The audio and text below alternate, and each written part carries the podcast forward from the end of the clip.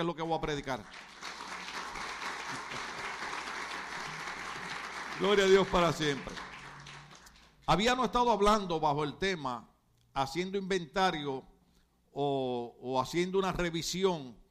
Y ese mismo tema que nos habíamos, nos habíamos quedado en 1 Samuel 28, donde habíamos hablado del pacto que David había hecho con Jonatán. Y también nos habíamos quedado en 2 Samuel capítulo 9, verso 1, donde, donde él eh, actúa en, lealtad para cumplir ese pacto. Diga conmigo lealtad.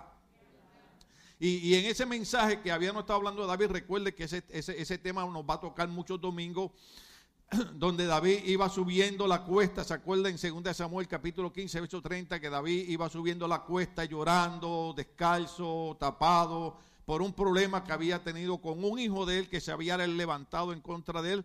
Y, el tema enfoca más bien la relación familiar y, los conflictos y las situaciones que acarreamos a nuestras vidas cuando dejamos de comprender por qué Dios quiere que hagamos las cosas de cierta manera. Eh, en muchas ocasiones nosotros pensamos que sabemos más que Dios. La Biblia dice, no seas sabio en tu propia opinión, teme a Dios y guarda sus mandamientos. Entonces lo que pasa es que muchas veces hemos confundido los mandamientos de Dios con, prohibiciones religiosas porque muchos líderes religiosos eso es lo que han hecho, han puesto prohibiciones y nos han hecho la vida imposible, ¿sí o no? Eh, por ejemplo, eh, hay lugares que porque uno es cristiano, eh, yo recuerdo una vez, muchos años atrás, yo cuando joven, yo ya, ya, no tanto, pero yo antes siempre me estaba riendo, siempre estaba bromeando, hermano. Ah, a veces se me zafa una que otra cosita y algunos de ustedes dicen, los pastores debieran ser más serios. Pues esto es lo que hay. En mi país decimos, esto fue lo que trajo el barco. Pero un segundo que usted se ríe es una hora de preocupación que se le quita de su alma. Amén. Y entonces, pues, eh, eh, estábamos así en, mi casa y había un familiar y, yo me empecé a reír y, esta persona me dijo, adiós, pero tú no eres cristiano. Le dije, sí. Me dice, pero los cristianos no se ríen así. Y yo dije entre mí, Señor, que prenda al diablo y a todos sus demonios. Si una de las cosas debe tener el cristiano es entender que uno de los frutos del Espíritu Santo se llama gozo. Y el que tiene gozo se ríe, y el que tiene gozo está alegre, el que tiene gozo lo demuestra. Es más, inclusive la Biblia dice, el gozo del Señor es mi fortaleza. Cuando tenemos el gozo del Señor, recibimos fortaleza de parte del Señor. La vida es dura, la vida es difícil, tenemos problemas, tenemos dificultades. Hemos pasado un año con una epidemia. ¿Sabes lo que necesitamos? Gozarnos en el Señor, alegrarnos en el Señor. El salmista David decía, yo me alegré, yo me alegré, yo me alegré, yo me alegré con los que me decían, a la casa del Señor iremos. ¿Saben por qué él se alegraba cuando iban a la casa del Señor? Porque la Biblia dice, donde hay dos o más reunidos en su nombre, Él está en medio de ellos. Hoy usted está reunido en un lugar donde la presencia del Espíritu Santo está aquí y todo aquel que ha venido creyendo que Él está aquí recibe de la bendición de Dios. esas son las cosas. Entonces hemos, ido desarrollando todo este tema, como la, la, importancia de nosotros haber entendido el pacto, que ya hemos hablado de eso un montón de veces, que Dios hizo con Abraham y naturalmente ese pacto viene a nosotros porque la Biblia dice que los que somos de la fe somos hijos del bendecido Abraham. Dios bendijo a Abraham y dijo, te bendigo a ti para que sea de bendición a las naciones. Y nosotros como gentiles también hemos recibido la bendición que recibió Abraham, pero somos bendecidos para que bendigamos a otro. Diga ahí tranquilito, yo soy bendecido para yo bendecir a otro. Entonces eh, eh, encontramos el concepto cuando, cuando, cuando David va eh, en esa lucha, esa batalla, desarrollamos cómo él había hecho un pacto de lealtad con Jonatán, el hijo de Saúl, que era muy amigo de él, y luego él se preocupa cuando llega el rey de buscar a alguien que sea descendiente de Jonatán o de Saúl para él cumplir el pacto en un acto de lealtad. Diga conmigo lealtad. Ahora, la palabra que usamos eh, eh, continuamente que, estoy repitiendo lealtad es porque algo que está ocurriendo en los últimos días finales es que la gente ha olvidado la lealtad hacia Dios. Muchas veces nosotros confundimos la lealtad a Dios con obligación con una iglesia. A veces confundimos la lealtad a Dios con, con, con, con que nos están esforzando a hacerle con la iglesia. No, hermano. Inclusive los que me conocen por años saben que yo soy el tipo pastor que yo no creo en obligar a nadie a hacer nada en la iglesia. ¿Cuántos saben eso? En mi país decimos, quítate tú para ponerme yo. ¿Sabes lo que significa eso? Si yo te pido a ti un favor para hacer algo en la iglesia y yo veo que tú lo piensas mucho, digo, hermano, quítate y yo lo hago. Y la gente aquí sabe que han entrado y yo he estado trepado en una escalera y siempre que hablo de escalera me acuerdo de la hermana de Cuba y siempre digo, Señor, que no me caiga de la escalera. Alabado sea el Señor, aleluya.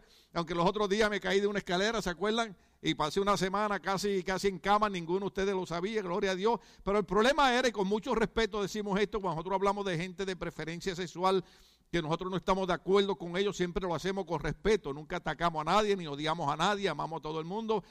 Pero había un muchacho que había sido homosexual y se había convertido a Cristo y había dejado el homosexualismo y estaba en la iglesia de esta hermana, eh, eh, ¿cómo se llamaba la hermana? Eh, ay, se me escapa el nombre, de Cuba, que nos predicó aquí un montón de veces. Y ella dice que él empezó a hablar así, bien varonil, y se subió a la escalera y se zafó y según iba cayendo a la escalera decía, me caigo, me caigo, me caigo. Entonces, cada vez que yo estoy trepado en una escalera, digo, Señor, que no me caiga de la escalera, porque Cuando me caí de la escalera los otros días en mi casa, en diciembre, lo que me vino a la mente fue eso. No me caigo, me caí. Diga conmigo, Señor, ten misericordia del pastor. Pero eso, esto lo decimos con amor, con respeto. Yo le digo a mi esposa, ¿verdad? Que eh, la problemática ahora con el movimiento de personas de orientación eh, eh, sexual diferente es que antes uno podía ser amigo de ellos. Ah, yo tenía amigos que eran homosexuales y muchachas que eran lesbianas en el barrio y podían ser amigos de uno y uno podía bromear con ellos, pero hoy usted no puede bromear con ellos porque entonces hoy entra lo que, eh, lo iba a leer en Wikipedia, entra lo que llaman en inglés de cancel culture, la, la, la cancelación de la cultura, o sea, Ahora no importa lo que uno diga, no importa lo que uno hable, toda, toda la gente se ofende, la cultura se ofende. Ahora usted no puede decir nada porque aquel se ofende. Inclusive alguien puso, ¿cuántos se acuerdan de aquel chocolate que se llama Payday? Día de pago. ¿Se acuerdan de ese chocolate? Pues eh, eh, una amiga mía, que de hecho fue una niña que yo la bauticé a los nueve años y ya hasta abuela, ya se casó, es madre, es abuela. Puso algo en Facebook y dice que a Payday le van a cambiar el nombre para que la gente que no trabaja no se ofenda. Entonces es, bien difícil, es, bien difícil a veces inclusive cuando uno está predicando, enseñarle a la gente que lealtad hacia Dios no tiene que ver con obligar a la gente. Lealtad hacia Dios y entender el pacto que uno ha hecho con Dios no tiene que ver con que si no lo hago pierdo la salvación. Yo creo que lo que Cristo hizo por nosotros en la cruz del Calvario es eterno. Cuando Cristo estiró sus brazos y dijo, consumado es, quiso decir, no hay más nada que hacer, no hay más nada que añadir, mi sangre es más que suficiente para limpiar sus pecados y sus nombres están escritos en el libro de la vida. Yo soy el buen pastor, el buen pastor su vida por las ovejas y dice, y yo las tengo en mi mano y nadie las arrebatará de mi mano. Nadie nos puede arrebatar de las manos del Señor. Lo que ocurre es que cuando nosotros siendo cristianos hacemos cosas indebidas, entristecemos al Espíritu Santo. Es lo que se llama contristar. En inglés le, le dicen quenching the spirit. When you do something bad, when you commit a sin, you quench the spirit. ¿Sí? ¿Lo dije bien? Ah, bueno, voy a predicar en inglés. Entonces, cuando usted entristece al Espíritu Santo, la comunión no es la misma. ¿Cuántos esposos hay aquí? ¿Hay esposos aquí?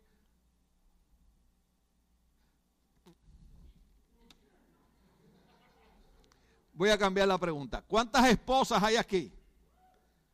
Oye, qué autoridad. Pregunté, ¿cuántos esposos hay aquí? Hicieron. Pregunto, ¿cuántas esposas hay? Hicieron. ¡Eh! ¡Aleluya! ¡Gloria a Dios! Es autoridad. Usted sabe. ¿Alguna vez usted ha tenido algún roce que uno de los dos ha hecho algo que el otro se ha entristecido? ¿No ha experimentado usted que la cosa más mala que hay es que una pareja, un matrimonio, tenga un roce que pasen uno, dos o tres días molestos y serios? Y si usted no sabe cocinar, querido marido, la entristecida va a ser más grande. Dime.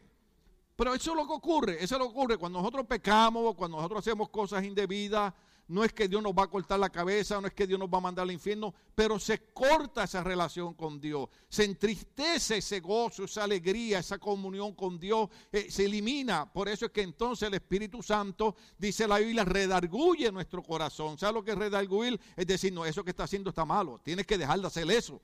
Porque si sigues haciendo eso, la comunión con el Espíritu Santo está rota. Y cuando usted se aparta de las cosas malas, cuando usted se aparta del pecado, usted entra en comunión con el Espíritu Santo. Entonces usted dice, como decía el salmista David, en una ocasión cuando el salmista David pecó en contra de Dios, ustedes saben cuál fue el pecado de él. Eh, Dios le dijo, bueno, ¿qué quieres que haga contigo? ¿Te entrego a los hombres para que te enjuicien? ¿Te quito el reinado? ¿O te, o te enjuicio yo? Oiga, qué lindo es conocer las escrituras. El salmista dijo, enjuiciame tú, porque tú tienes misericordia y los hombres no. ¿Sabe qué significa eso? Que cuando nosotros arreglamos cuenta con Dios, Dios nos perdona. Déjeme decirle espacio. Cuando arreglamos cuenta con Dios, Dios nos perdona. Dios quiere tener comunión con nosotros. Jesucristo en San Juan capítulo 17, cuando oraba, decía, Padre, yo te pido que ellos sean uno como tú y yo somos uno. Esa, esa, esa es la voluntad de Dios. Dios, Dios, Dios, no creó seres mecánicos, Dios creó hombres con voluntad propia para que le adoraban libertad, eh, eh, con libertad. El salmista David decía, en medio de la congregación te alabaré. ¿Sabe lo que estaba diciendo David? Yo no tengo que esperar porque nadie alaba a Dios, yo no tengo que esperar por los hijos de Asaf, yo no tengo que esperar por el pastor. Yo voy a llegar a la iglesia y voy a decir, Señor, yo te doy gracias porque cuando más de cinco mil personas han muerto por la pandemia, hoy yo me pude levantar, hoy yo pude desayunar, hoy yo pude caminar, hoy yo pude ver mi familia. Sea el nombre nombre de Dios glorificado. Usted, sabe que es lo terrible, yo lo dije los otros días y tal vez lo repita dentro del mensaje, oh, pero me quedan 30 segundos, creo que mejor despedimos. Ah, usamos los 30 segundos. Usted sabe que los otros días yo le dije a ustedes que yo fui a, a, buscar comida con mi esposa. Esos días que ella tiene misericordia a mí me dice, ok, hoy vamos a comer algo de afuera. Y yo digo entre mis, aleluya, hoy estuvo cuando viene una ensaladita con un pedacito de... Pero eso es el amor, eso es el amor de una esposa hacia el esposo. Alguien dijo, no me quieras tanto, pero está bien. Y yo veo una muchacha fácilmente como unos 22 años, cargada por otra, borracha, pero borracha, hermano. Usted sabe que, ahora las cantinas pues hacen las sillas afuera.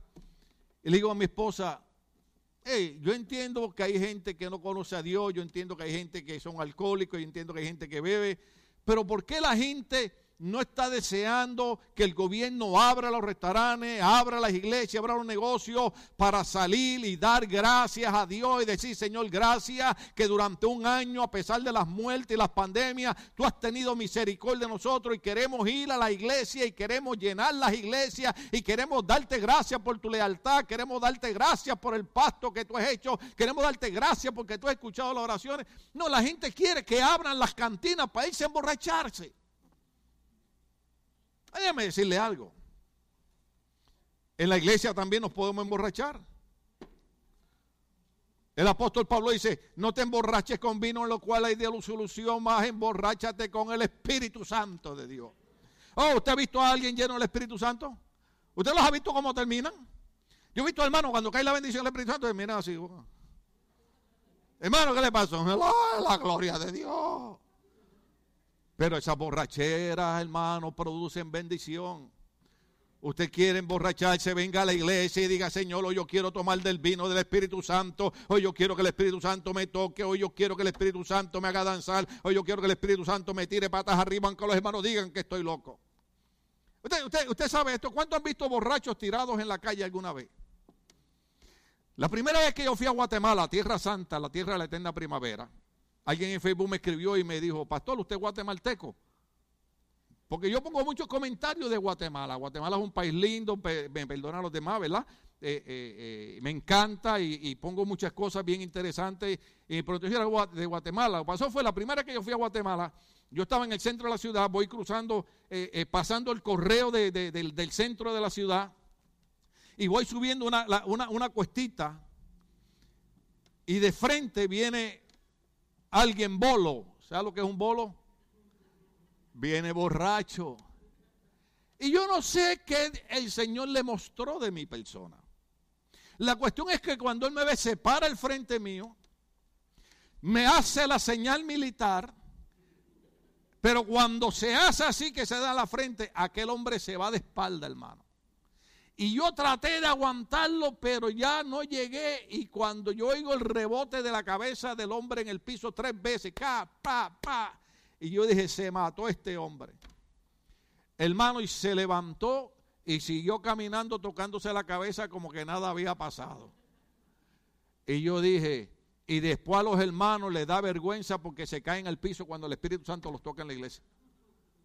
Vergüenza nos debe dar que nos agarren robando, vergüenza nos debe dar que nos agarren tirados en una calle borracho, pero vergüenza en la iglesia por estar lleno del Espíritu Santo, no aún en el piso hay que levantar las manos y decir gloria a Dios, aleluya, gracias Espíritu Santo por tocarme, por llenar mi vida, por darme fuerza, por darme salud.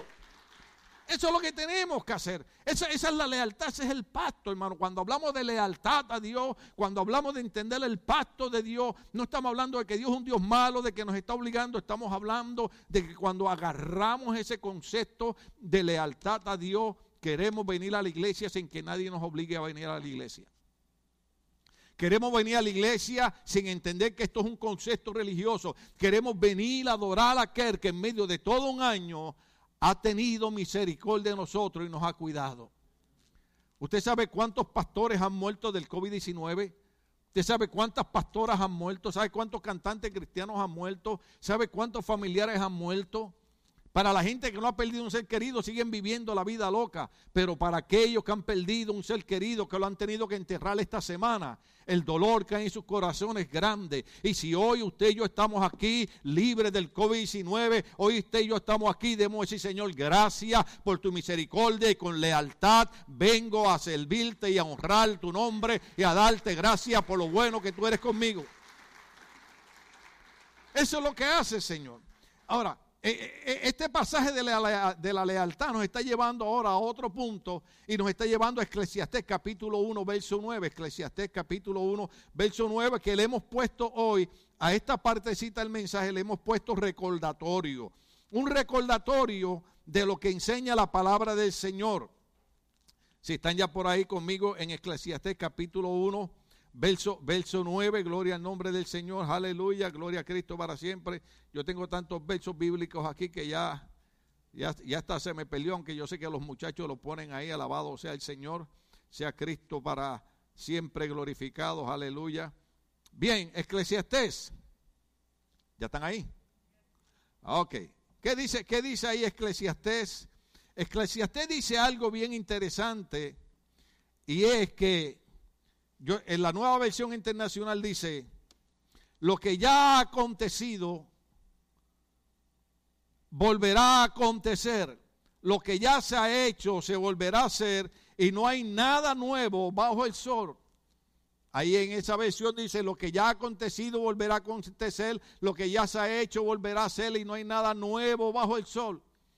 Usted tiene que entender, usted tiene que entender que cuando usted lee el libro Eclesiastés, en, todos los primeros capítulos, excepto el último capítulo, el hombre está cruzando por una depresión bien fuerte, ¿ok? Aquellos que pasan por depresión no se sienta mal. Dios sigue siendo un Dios bueno y Dios nos va a sacar de eso, ¿ok? Pero cuando usted sabe, cuando uno está deprimido, uno dice cosas que no debe decir, uno manifiesta cosas que no debe manifestar, eh, se enoja con la gente que no se debe enojar. Pero Dios sigue siendo un Dios bueno.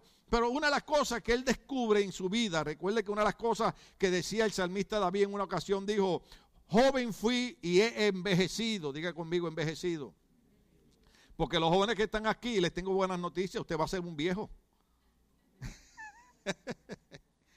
pero él dijo, yo fui un joven, ahora estoy viejo, pero no he visto justo desamparado, ni su simiente que mendigue pan. ¿Sabe lo que dijo David? Todos aquellos que le sirven a Dios desde la juventud hasta la vejez, Dios los guarda y Dios los cuida. Pero ahora el, predicador que le llaman así de Eclesiastés, que se la sube naturalmente a Salomón, eh, él, dice, no hay nada nuevo bajo el sol. Todo lo que acontece hoy ya aconteció en alguna ocasión. Déjeme decirle algo. Usted sabe que los jóvenes que se burlaron años atrás de la manera como se vestían los viejitos, hoy se visten igual que ellos. Porque las modas, ¿sabe lo que hacen? Dan la vuelta.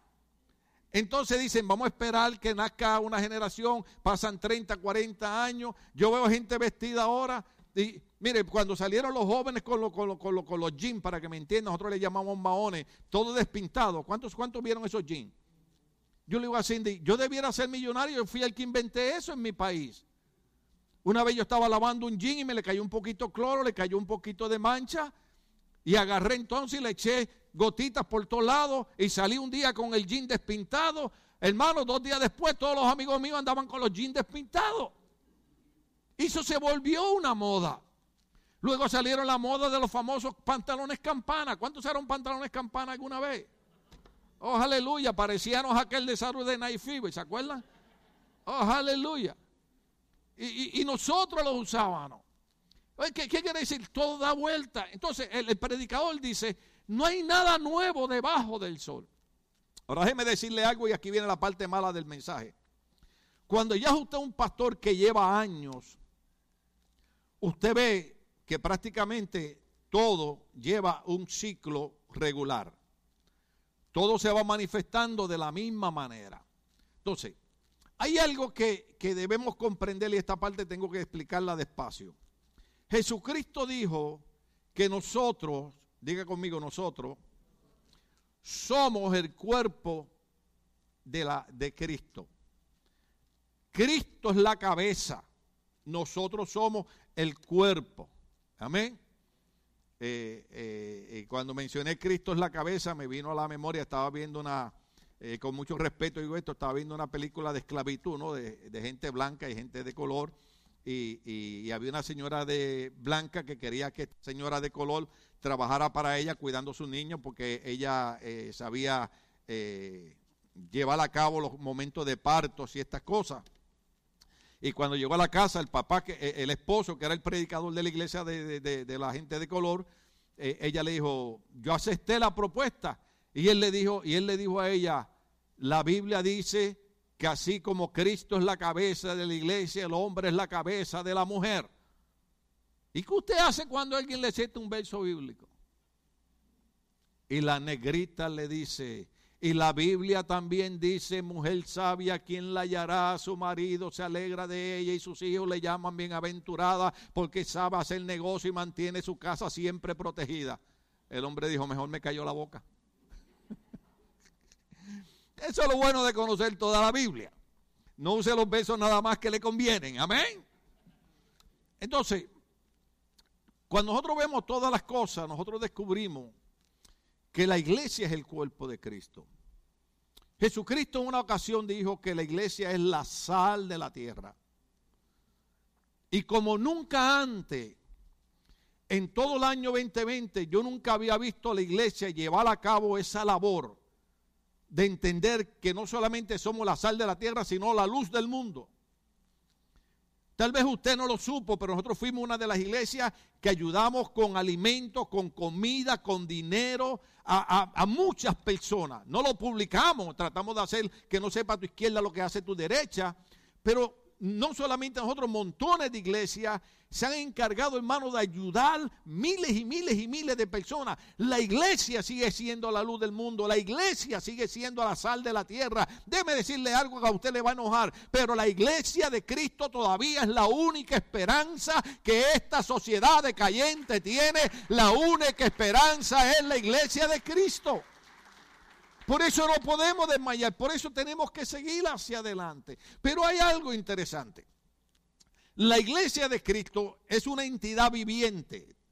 Cristo es la cabeza, la iglesia es su cuerpo y nosotros somos la entidad viviente. Somos la sal de la tierra, somos la luz del mundo. Podemos llevar un mensaje de salvación, un mensaje de esperanza, pero hay un enemigo que la Biblia dice que el enemigo vino a matar, robar y destruir. Hay un enemigo que no quiere que la iglesia prospere. Hay un enemigo que no quiere que la iglesia eche hacia adelante. Hay un enemigo que quiere desanimarte. Hay un enemigo que quiere detenerte. Mire lo que le hicieron a un pastor aquí eh, eh, en Los Ángeles. Él le rentaba un estacionamiento a la ciudad de Los Ángeles que esta iglesia pagaba 40 mil dólares todos los años. Yo decía 40 mil dólares no lo hago yo ni en cinco años en la iglesia. Esta gente todos los meses paga 40 mil dólares. ¿Sabe lo que le hizo a la ciudad de Los Ángeles este pastor? Le canceló el contrato para que no diera servicio. ¿Sabe por qué? Porque el gobernador decía que la iglesia no era esencial. Oh, les tengo noticia. La Corte Suprema de los Estados Unidos hace un mes descubrió y dijo que si algo es esencial y necesario para la salud mental y la salud emocional del pueblo, se llama la iglesia de Jesucristo. La iglesia es esencial. La iglesia es esencial.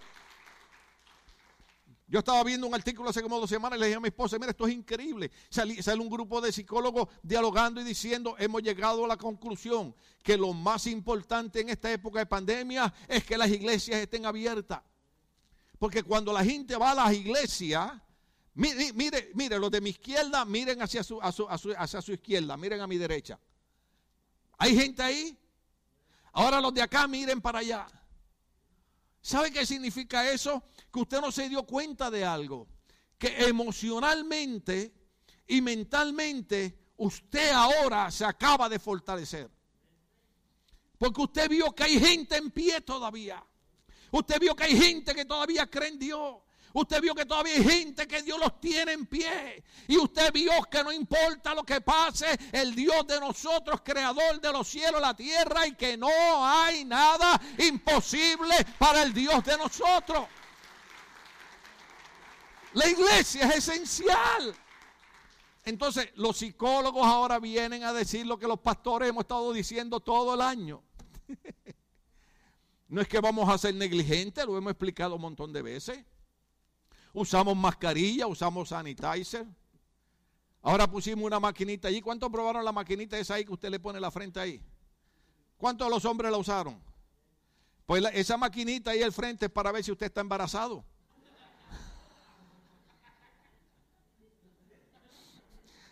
Se me zafó esa.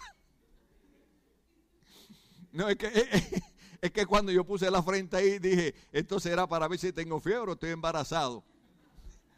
Bueno, yo estoy embarazado, yo estoy embarazado de las bendiciones de Dios. Amén. Yo aprendí, yo aprendí eso. Ay, pero se me fue el tiempo. Seguimos el otro domingo. Le damos un segundo más. Yo aprendí eso con el hermano eh, en aquellos años. Ahora se llama, ahora se llama David, pero en aquellos años se llamaba Paul John Cho. Y, y, cuando yo era joven, a mí me gustaba leer mucho y leí el librito La Cuarta Dimensión. Y él necesitaba una bicicleta. Usted lo sabe, pero viene el caso. Y él estaba orando por una bicicleta y Señor, le dijiste una bicicleta, necesito una bicicleta. Y Dios le dijo, bueno, tú necesitas una bicicleta, pero no me ha dicho qué bicicleta quiere. Dime cómo la quiere. Séme específico. Y ahí yo aprendí que uno es específico cuando le ora a Dios. Entonces él dijo, bueno, Señor, yo quiero una de esas marcas americanas que creo que se llaman Swing, así le dijo. Y la quiero azul, la quiero de cambio. Oiga, hermano. Y el Señor le dijo, embarázate de la bicicleta. ¿Cómo? Embarázate de la bicicleta. Dijo, así como la mujer embarazada sabe que tiene una criatura en su vientre y no lo ve, así tú tienes que empezar a creer que tiene la bicicleta aunque no la vea. Llegó el domingo a la iglesia y le dijo, hermano, Dios me dio la bicicleta. Y usted sabe cómo somos los jóvenes, ¿verdad? Queremos ver la bicicleta. Y buscaron la bicicleta, la bicicleta no estaba. Y le dijeron, pastor, la bicicleta no está. Y dice, no, lo que pasa es que, estoy embarazado de la bicicleta. Y usted sabe cómo son los hermanos de la iglesia, le pusieron el pastor embarazado. Pero embarazarse significa que así como la mujer espera nueve meses para tener una criatura, cuando usted se embaraza de una petición, usted sabe que aunque tome nueve meses, Dios le va a contestar esa petición. Entonces, había un misionero americano que él no lo conocía. Y este misionero americano tenía que regresar a Estados Unidos y la, y la obra misionera le había comprado una bicicleta nueva azul, marca Swing. Y este americano llegó a la iglesia, este pastor le dijo, pastor, yo me tengo que regresar a Estados Unidos y quisiera regalarle a usted la bicicleta. Y me dice, ¿qué bicicleta es? Una bicicleta marca Swing azul. Y el pastor le dijo, acabo de dar la luz. Así es esto. Entonces, yo estoy embarazado de bendición para ustedes. Yo estoy embarazado de prosperidad para ustedes. Yo estoy embarazado de sanidad para ustedes. Yo estoy embarazado de la gloria de Dios para esta iglesia. Yo estoy embarazado que este año lo que vamos a ver son cosas lindas y maravillosas de Dios en esta iglesia. Sea el nombre de Dios glorificado. Pero una de las cosas que dice él, dice, no hay nada nuevo bajo el sol, todo, todo, todo lo hemos visto. Entonces, explicando que somos una, una, entidad viviente, que somos el cuerpo de Cristo, que tenemos un enemigo, entonces nosotros tenemos que ir a ese, verso de 2 Timoteo capítulo 4, verso 14. Ya leímos Eclesiastés, amén. Vamos entonces a 2 Timoteo capítulo 4, verso 4. El apóstol Pablo, esto es sorprendente porque uno espera eh, por ejemplo, yo que soy un pastor idealista, uno espera que toda la gente que viene a una iglesia sea gente buena, ¿sí o no? ¿Qué usted espera de los cristianos? ¿Que sea gente mala o sea gente buena? ¿Verdad? Pero sin embargo, el apóstol Pablo dice, eh, están conmigo ahí en 2 Timoteo capítulo 4, verso 4, Alejandro el herrero me ha hecho mucho daño, el Señor le dará su merecido. ¿Sabes lo que está diciendo Pablo? Alejandro se dedicó a estar yendo a las iglesias a indisponerme y a decir que no me recibieran. No hay nada nuevo bajo el sol. Yo quiero que usted abra los ojos porque hay gente que cuando, cuando hay una persona mala en la iglesia o una persona que hace daño en la iglesia, la gente dice, oh, así son los cristianos. No, los cristianos no son así. Los cristianos son gente buena, los cristianos son gente de amor. Lo que pasa es que siempre se cuela un Alejandro dentro de las iglesias. Puedo predicar la hora de verdad. Los Alejandros son la gente que cuando no se les complace lo que ellos quieren que se haga, cuando no se les complace su vida de pecado, su vida de maldad, entonces se dedican a hacer daño a la iglesia para que la iglesia no prospere. ¿Y usted sabe cuántos Alejandro yo he visto en 48 años de ministerio?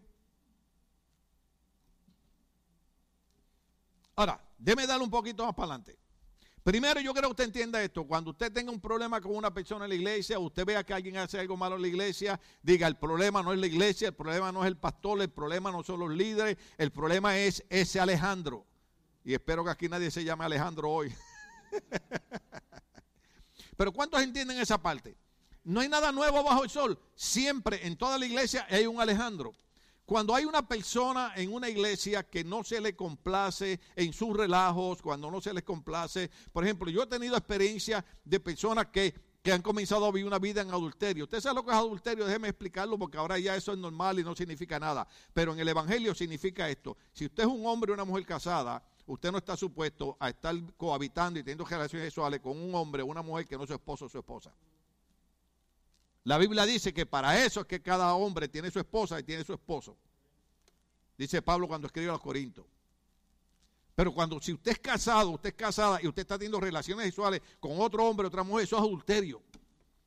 Entonces, cuando los pastores tratamos de ayudar a estas personas, cuando los pastores le llamamos, le decimos, mira, yo necesito que tú entiendas que no solamente esto es un pecado delante de Dios, que el apóstol Pablo llama que esto es un pecado eh, eh, muy difícil, y que no debe permitirse en la iglesia. Y esto además está destruyendo tu familia, está destruyendo tus hijos. Porque se acuerda, ¿dónde empezamos el mensaje? No empezamos el mensaje diciendo que a consecuencia del rey David haberse envuelto con la esposa de uno de sus generales, y haber adulterado con ella, no le dijo el profeta, ahora la espada de Dios viene sobre tu casa. Entonces, cuando la gente comete adulterio, que la Biblia dice que el que comete adulterio, ese libro prohibido, es falto de entendimiento, Déjeme decirle, yo sé que, la iglesia eh, eh, eh, está viendo que la sociedad se ha modernizado y ya nada es malo en nuestra sociedad, pero el adulterio todavía sigue destruyendo las familias. Para eso hay consejos en la Biblia, para eso hay consejeros, para eso hay, hay gente que ora, hay que buscar a Dios para que Dios nos dé la victoria. La Biblia dice que juntamente con la tentación Dios da la puerta de salida. ¿Estamos aquí todavía? Ahora ya me inspiré, ahora sí tengo que seguir el mensaje. Y ahora lo veo a ustedes ahí hasta con las máscaras, le veo las caras serias. pero ¿sabes lo que significa? Que cuando a veces uno trata de ayudar a estas personas, hay personas que entienden que tienen que parar eso y hay personas que salen y se restauran. Yo he visto montones de personas que han restaurado sus hogares, han restaurado sus matrimonios por 10, 15, 20, 30 años y han entendido que aquello fue un error y jamás lo han vuelto a hacer. Pero hay otras personas que lo quieren seguir haciendo. Entonces, cuando uno le dice a esas personas, tú tienes que tomar una decisión. o tú dejas de vivir esa vida de pecado, o lamentablemente un poquito de levadura le he atado a la masa. Entonces, si yo te permito esto así en la iglesia, entonces se lo tengo que permitirle a todo el mundo. Y yo soy responsable delante de Dios para que la iglesia entienda que la Biblia dice, sin santidad nadie verá al Señor. ¿Cuánto estamos aquí todavía? Hay tanto que hablar y tanto que explicar que el tiempo no nos da. Pero déjeme tratar de terminar esto. Entonces, los Alejandros son la gente que quieren estar en una iglesia, pero quieren seguir viviendo una vida de pecado que no agrada a Dios. No estoy hablando de cometer errores, no estoy hablando de que usted está supuesto hasta la dieta y se sigue comiendo lo que no debe comerse. Yo no estoy hablando de aquel pecado que usted cometió que pudo haberse comido dos dones y se comió seis. ¿Cuándo estamos aquí? ¿Cuántos pecadores hay ahí? Yo era uno de ellos. Ahora lucho, ahora lucho. Porque ustedes saben que ahora a veces veo cosas y digo, Señor, Espíritu Santo, revélame que puedo comerme eso. Ustedes saben bien el caso, acuérdense de la hermana aquella que estaba dieta y dejó el azúcar, le dejó de comer donas y un día estaba, pasó por el mercado, hermano, y vio la tienda de donas. Y tú han visto que las donas siempre le ponen las letras bien grandes. Está ahí, está en un lugar que venden una dona que tiene una dona gigante afuera. ¿Cuándo lo han visto? Y la hermana pasó y dijo, Señor, yo dejé comer dona, pero si es tu voluntad que yo me como una dona, provéeme un estacionamiento. Hermano, y después de 40 vueltas, Dios le proveyó el estacionamiento. Y si no aparecía, ella lo creaba, hermano. Pero ¿cuántos somos así? Entonces, hay personas que son los que yo le llamo los Alejandros. Hay personas que al no querer salir de su pecado, entonces se convierten en personas que empiezan a hacer daños en las iglesias. Y daños a Pablo, y daños al predicador, y daños al pastor. Eh, eh, cuando la gente habla de mí y me dice, mire, fulano, le digo, ¿por qué usted no le dice a fulano que venga y me lo diga al frente suyo en la iglesia? La gente nunca viene. ¿Por qué? Porque saben que yo le voy a decir, yo no voy a hablar cosas que no son, aquí hay pruebas, yo lo único que he hecho es ayudarte. Yo nunca condeno a nadie, ¿usted sabía eso? Usted está en una iglesia que el pastor no condena a nadie ni juzga a nadie. Mi trabajo aquí es tratar de ayudarle a usted a que usted entable una relación y una comunión con Dios. Por eso yo nunca me he parado en esta altar a decir lo que ha hecho fulano y ha hecho fulana. No, no, no, no, hermano. Porque entendemos que somos seres humanos y fallamos y pecamos, pero no podemos quedarnos en el fallo y en el pecado. Hay que levantarse en el nombre de Jesús. Entonces, de ahí pasamos de, eh, de Eclesiastiano 9, eh, ya leímos a Timoteo capítulo 4, verso 14. Y lo sorprendente es que entonces hablamos en Colosenses capítulo 4, verso 14 Colosenses 4:4 dice, lo saludan Lucas, el, querido médico, y demás. Quiere decir, recuérdese que Lucas, Lucas es el que escribe el libro los Hechos, y Lucas era un doctor, era un médico, era un hombre sobresaliente, pero juntamente con este sobresaliente, en el ministerio de Pablo hay otro hermano que se llama Demas. Demas estaba en el ministerio, Demas estaba en la obra de Dios. Y entonces Pablo lo menciona. Pablo dice, le saludan eh, eh, Lucas, el querido médico, y también le saluda eh, Demas. Ahora, vea lo que dice Filemón capítulo 1, verso 24. Filemón capítulo 1, verso 24. Ahí viene. Y también Marcos, acuérdense que Marcos era sobrino de Bernabé, Aristarco, ¿y quién más? Demas y Lucas, mis que compañeros de trabajo. Yo quiero que usted entienda que Demas era compañero de trabajo de Pablo. ¿Sabe lo que significa eso? Que Demas trabajaba en la iglesia. Demas ayudaba en la iglesia, Demas ayudaba en el ministerio, Demas ayudaba en la obra misionera, Demas caminaba con los hombres más sobresalientes del evangelio, como, como Lupa, como Lucas, como Aristarco, como Pablo, y Demas era un hombre principal en el ministerio. Pero ojo aquí, ojo aquí, la Biblia dice, no deis lugar al diablo. El apóstol Pablo dice, no ignoramos las maquinaciones de Satanás, porque Satanás se disfraza de ángel de luz y puede engañar, si es posible, aún a los escogidos de Dios. ¿Por qué usted cree que la gente confunde esto con fanatismo religioso? Pero no. Porque usted cree que le decimos a la gente que hay que orar. Porque usted cree que le decimos a la gente que leer la Biblia. Porque usted cree que le decimos a la gente que hay que congregar. Porque hay que oír la palabra. La Biblia dice que la fe viene por oír la palabra. Si usted no viene a la iglesia y oye la palabra, el enemigo lo destruye. Entonces Pablo dice, hay que tener cuidado porque el enemigo se disfraza de ángel de luz. ¿Usted ha oído a ese enemigo disfrazado de luz diciéndole a la gente, si para servir a Dios no hay que ir a la iglesia? Eso es el diablo. Una vez alguien me llamó al, teléfono porque nos ven tanta gente, los bendecimos. Ay, que mucho usted habla del diablo. No, yo no hablo tanto del diablo, yo hablo más de Cristo. Pero a veces que mencionará ese pájaro. Sí, esposa, no mire al marido, mire para acá. Aleluya. Entonces, ¿qué es lo, qué, qué, lo que ocurre? Que, que muchas veces nosotros tenemos gente que a mí me ha pasado como pastor.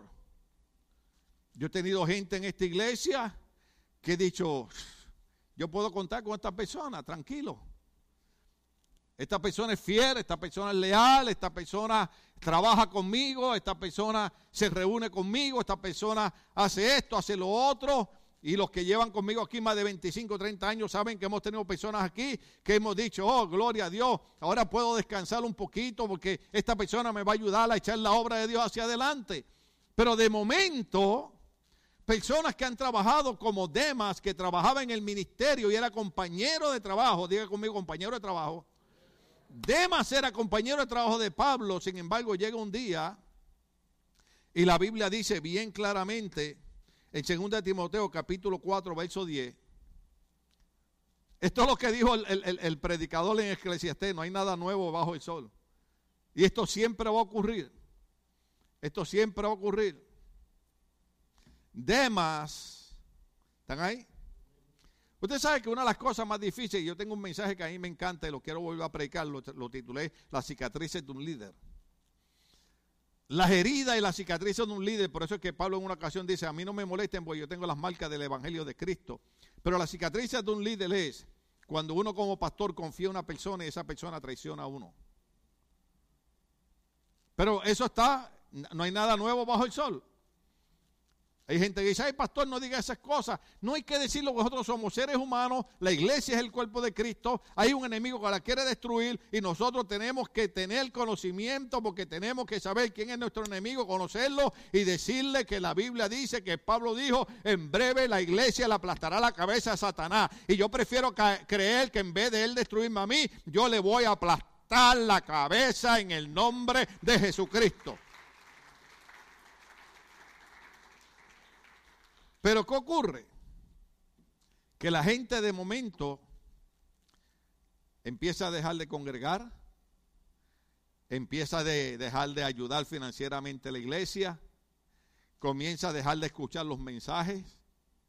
Y con la tecnología que hay ahora, que la gente, el que no puede venir por la condición de la pandemia, puede escuchar el mensaje por, por, por internet. Pero hay montones hermanos que ni siquiera lo escuchan porque prefieren ver HBO o ver una novela que ver una predicación. Y la predicación lo que va a hacer es fortalecer tu espíritu. Y un hombre y una mujer con un espíritu fortalecido es el hombre y la mujer que cuando el enemigo se le para al frente y el enemigo le tira con los dardos de destrucción, ese hombre que viene a la iglesia que tiene fe, levanta el escudo de la fe. La Biblia dice, Efesios 6, que hay un escudo de la fe. Y los cristianos que animan a la iglesia tenemos el escudo de la fe. Y cuando el enemigo tira los dardos, levantamos el escudo de la fe. Y de aquí para acá no pueden pasar porque la Biblia dice en el Evangelio primera de Juan, el que está en nosotros es mayor que el que está en el mundo y lo nacido de Dios vence al mundo y esta es la victoria que ha vencido al mundo, nuestra fe.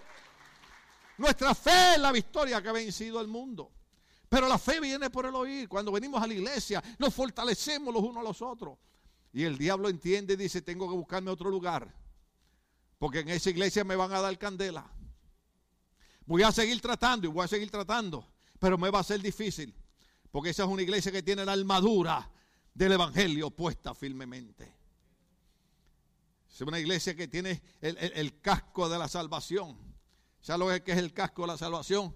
todo lo que sea honesto, todo lo que sea limpio, todo lo que sea puro, todo lo que sea digno de alabanza, en esto pensad. Aquel cuyo pensamiento en Dios persevera tendrá la paz de Dios. Entonces estamos terminando esto. Qué pena que ahora que la cosa estaba poniéndose buena. Entonces Demas, que era un compañero de trabajo, que era un compañero de ministerio, se le olvidó la palabra lealtad. ¿Se acuerda? Se le olvidó la palabra pacto. Además se le olvidó que él había hecho un pacto con Pablo, con Aristarco, con Lucas, un pacto de lealtad, de trabajar en la obra misionera de Dios para alcanzar las almas perdidas para Cristo. Entonces Pablo dice, ¿sabe la decepción que me ha hecho Demas? Según de Timoteo capítulo 4, verso 10. Pues Demas, por amor a este mundo, cuentan aquí. Pues que un día yo prediqué, hace como unos ocho años atrás, yo prediqué la verdadera, la verdadera razón de por qué la gente se va. La gente busca diez mil excusas. Ah, no, es que el hermano no me saludó, es que el hermano no me saludó, es que el pastor no me llamó, es que el pastor no me visitó. Y buscamos excusas, pero Pablo dice, la verdadera excusa es que dejamos de amar a Cristo y comenzamos a amar al mundo de pecado. Entonces Pablo dice, pues Demas, por amor a este mundo, ¿sí o no? Está ahí. Me ha abandonado. ¿Se imagina el dolor para Pablo de un hombre que era compañero de trabajo, un hombre que trabajaron juntos, que viajaron en la obra misionera y ahora noche a la mañana Pablo deja de amar a Dios, deja de amar a Jesucristo, digo, Demas deja de amar a Jesucristo, le da la espalda a Pablo y Pablo dice, pues Demas por amor a este mundo me ha abandonado y se ha ido a Tesalónica, Crescente se ha ido a Galacia y Tito a Dalmacia. Pero dice, pero Demas por amor a este mundo me ha abandonado y se ha ido a Tesalónica. Me ha abandonado es la palabra clave. No es que me se separó de mí para irse al viaje misionero para ayudarme a atender a, a Tesalónica. No, por amor a este mundo. Me ha amado y se ha ido. Terminamos diciendo de esta manera. Libro de los Hechos, capítulo 20, verso 27. Hechos 20, 27. Estoy leyendo la nueva versión internacional. El apóstol Pablo cuando escribe a la iglesia hace algo que es, la, es el compromiso de cada pastor y es el compromiso mío en esta mañana.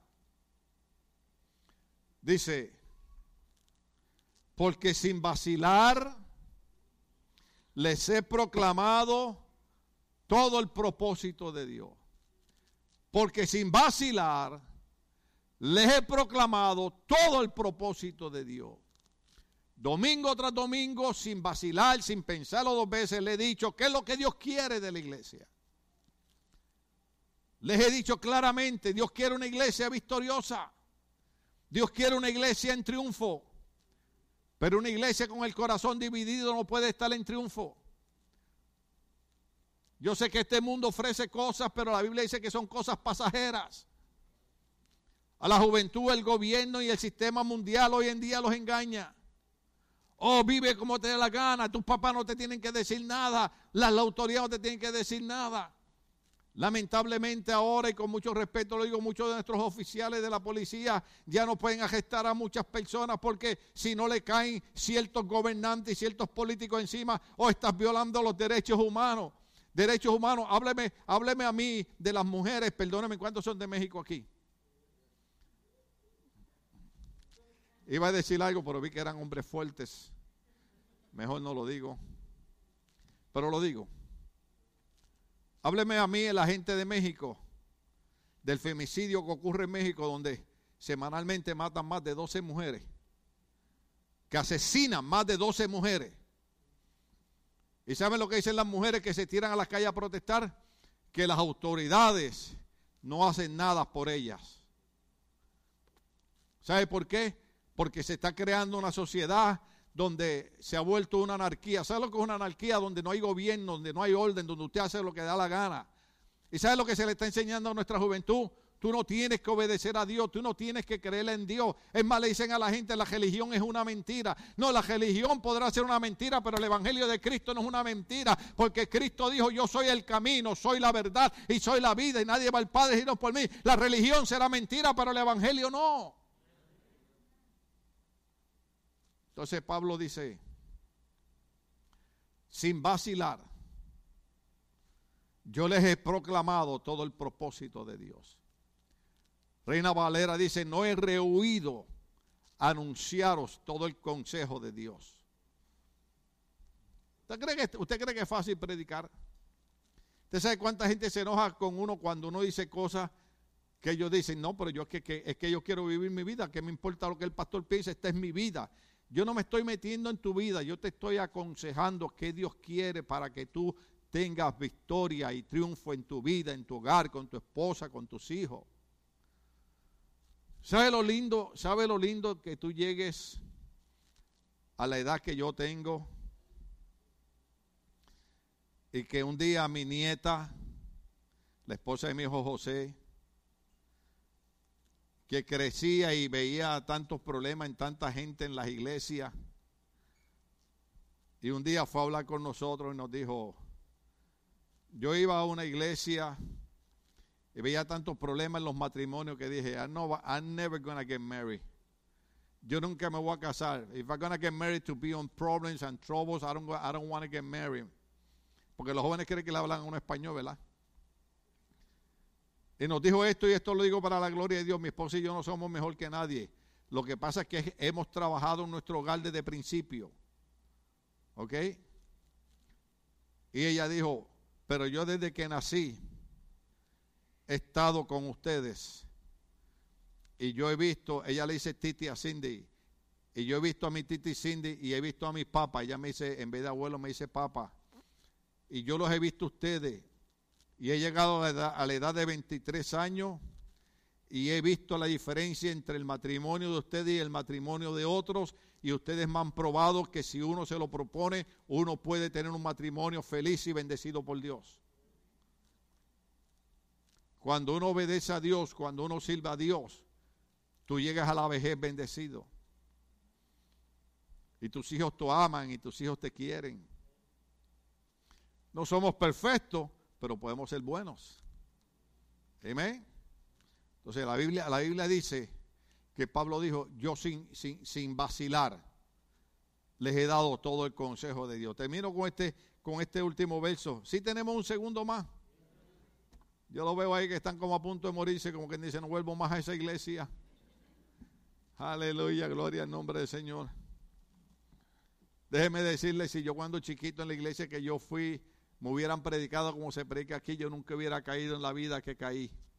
Pero gloria a Dios que Dios tenía planes conmigo desde antes de yo nacer y el Señor a los 18 años me dijo, ¿sabes qué? Yo no te llamé para que fueras un drogadicto, ni un alcohólico, ni un perdido, ni para que te maten antes de los 23 años. Yo te llamé para que fuera un ministro del Evangelio. Y desde los 18 años hasta el siglo XXI, aquí estoy diciendo que el Dios de propósito todavía manifiesta su gloria en los hombres y mujeres.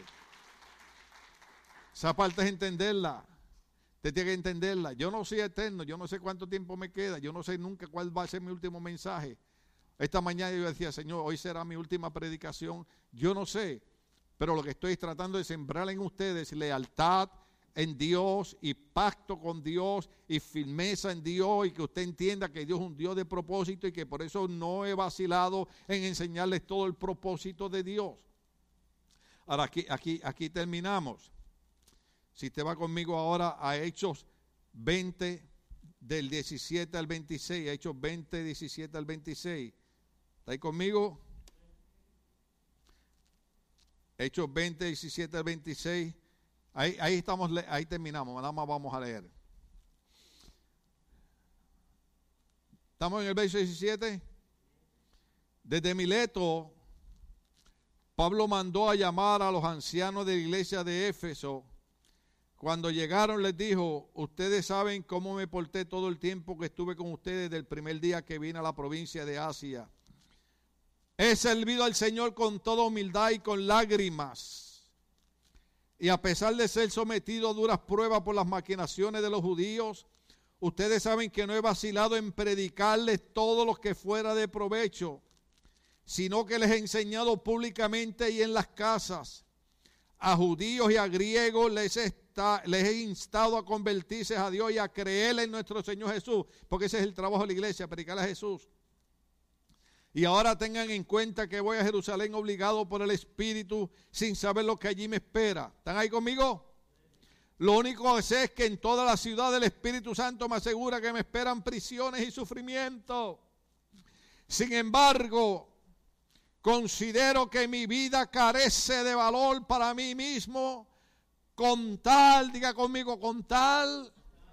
Esta es la mentalidad de Pablo, esta es la mentalidad de Pablo, esta es la mentalidad de Pablo, con tal que termine mi carrera, diga conmigo, termine mi carrera.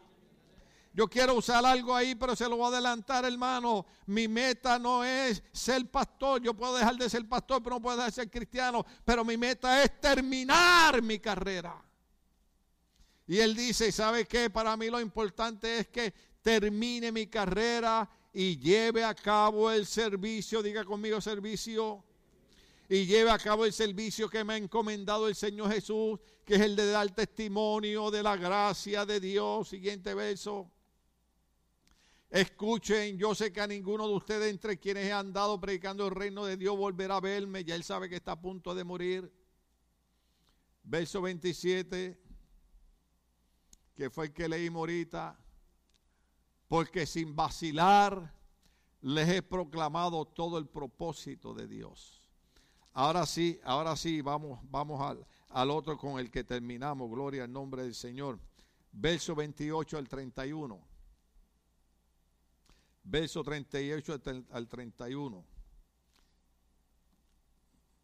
Gloria al Señor. Ustedes me lo pusieron ahí, pero como lo tengo aquí, gloria a Dios para siempre. Mira el último consejo que Pablo ya casi al borde de la muerte. Pablo sabe que está a punto de morirse. Pablo dice, yo lo único que quiero es terminar mi carrera, de hacer lo que Dios me mandó a hacer, que es predicar el Evangelio. Este consejo es para ustedes para el Ministerio Bautista Logos. Tengan cuidado de sí mismos y de todo el rebaño sobre el cual el Espíritu Santo los ha puesto como obispos para pastorear la iglesia de Dios, que él adquirió con su propia sangre. Sé que después de mi partida, sé de que después que yo muera, entrarán en medio de ustedes lobos feroces. ¿Se dieron cuenta? que no importa cuán buena sea la iglesia, siempre va a haber un Alejandro que se va a meter. Yo sé que después de mi partida entrarán en medio de ustedes lobos feroces que procurarán acabar con el rebaño. Iglesia, ¿tú entiendes que estoy predicando? El propósito del enemigo es destruir nuestro rebaño, es destruir nuestra iglesia. Y usted y yo tenemos que despertar y decir, Dios me llamó y me encomendó un trabajo y mi meta es terminar ese trabajo. No es cuestión de que si estoy desanimado me siento de ánimo no me siento de ánimo. Esto es cuestión que hice un pacto con Dios, tengo que ser leal a Dios y yo tengo que terminar el trabajo que Dios puso en mis manos. Porque usted cree que yo subo a este altar. Yo le enseño a usted mi MRI usted no lo cree. Yo tengo cuatro discos aquí que mis huesos aquí repalan uno sobre el otro en el cuello y dos en la espalda. La doctora me dice, yo no sé cómo tú caminas. Yo no sé por qué tú no usas narcóticos. Pero yo sí sé por qué todavía puedo subir aquí.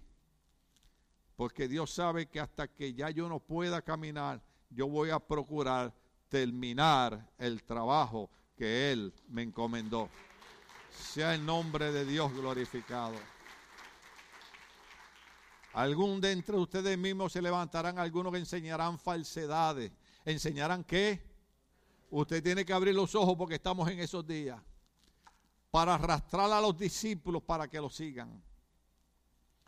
Así que estén alerta. Si usted invita a alguien a esta iglesia, lo está invitando a una buena iglesia. Usted es que vanidoso. No, no, no, no, no es vanidoso. Es que aquí enseñamos la palabra con mucho cuidado. ¿Ok?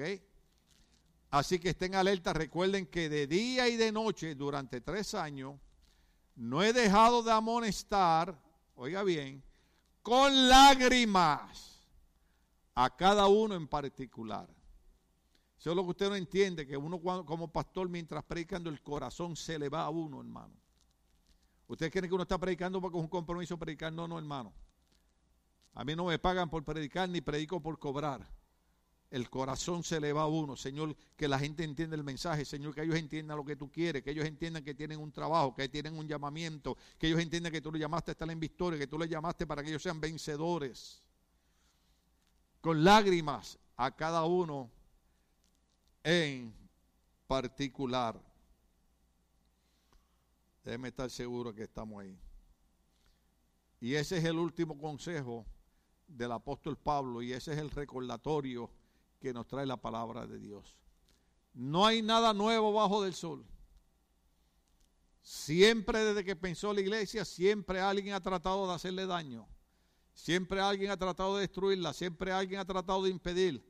Pero hoy yo con lágrimas prácticamente, aunque usted no me las vea, con todo mi corazón le digo, Dios no te llamó para que tú seas un ser derrotado. Dios no te llamó para que tu matrimonio se rompa. Dios no te llamó para que tus tres hijos se pierdan.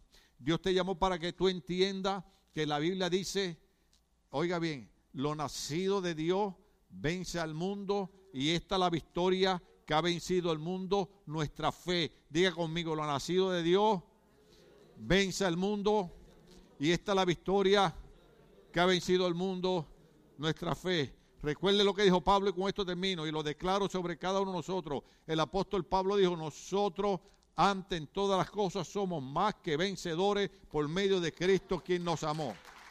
Estamos de pie, querida iglesia.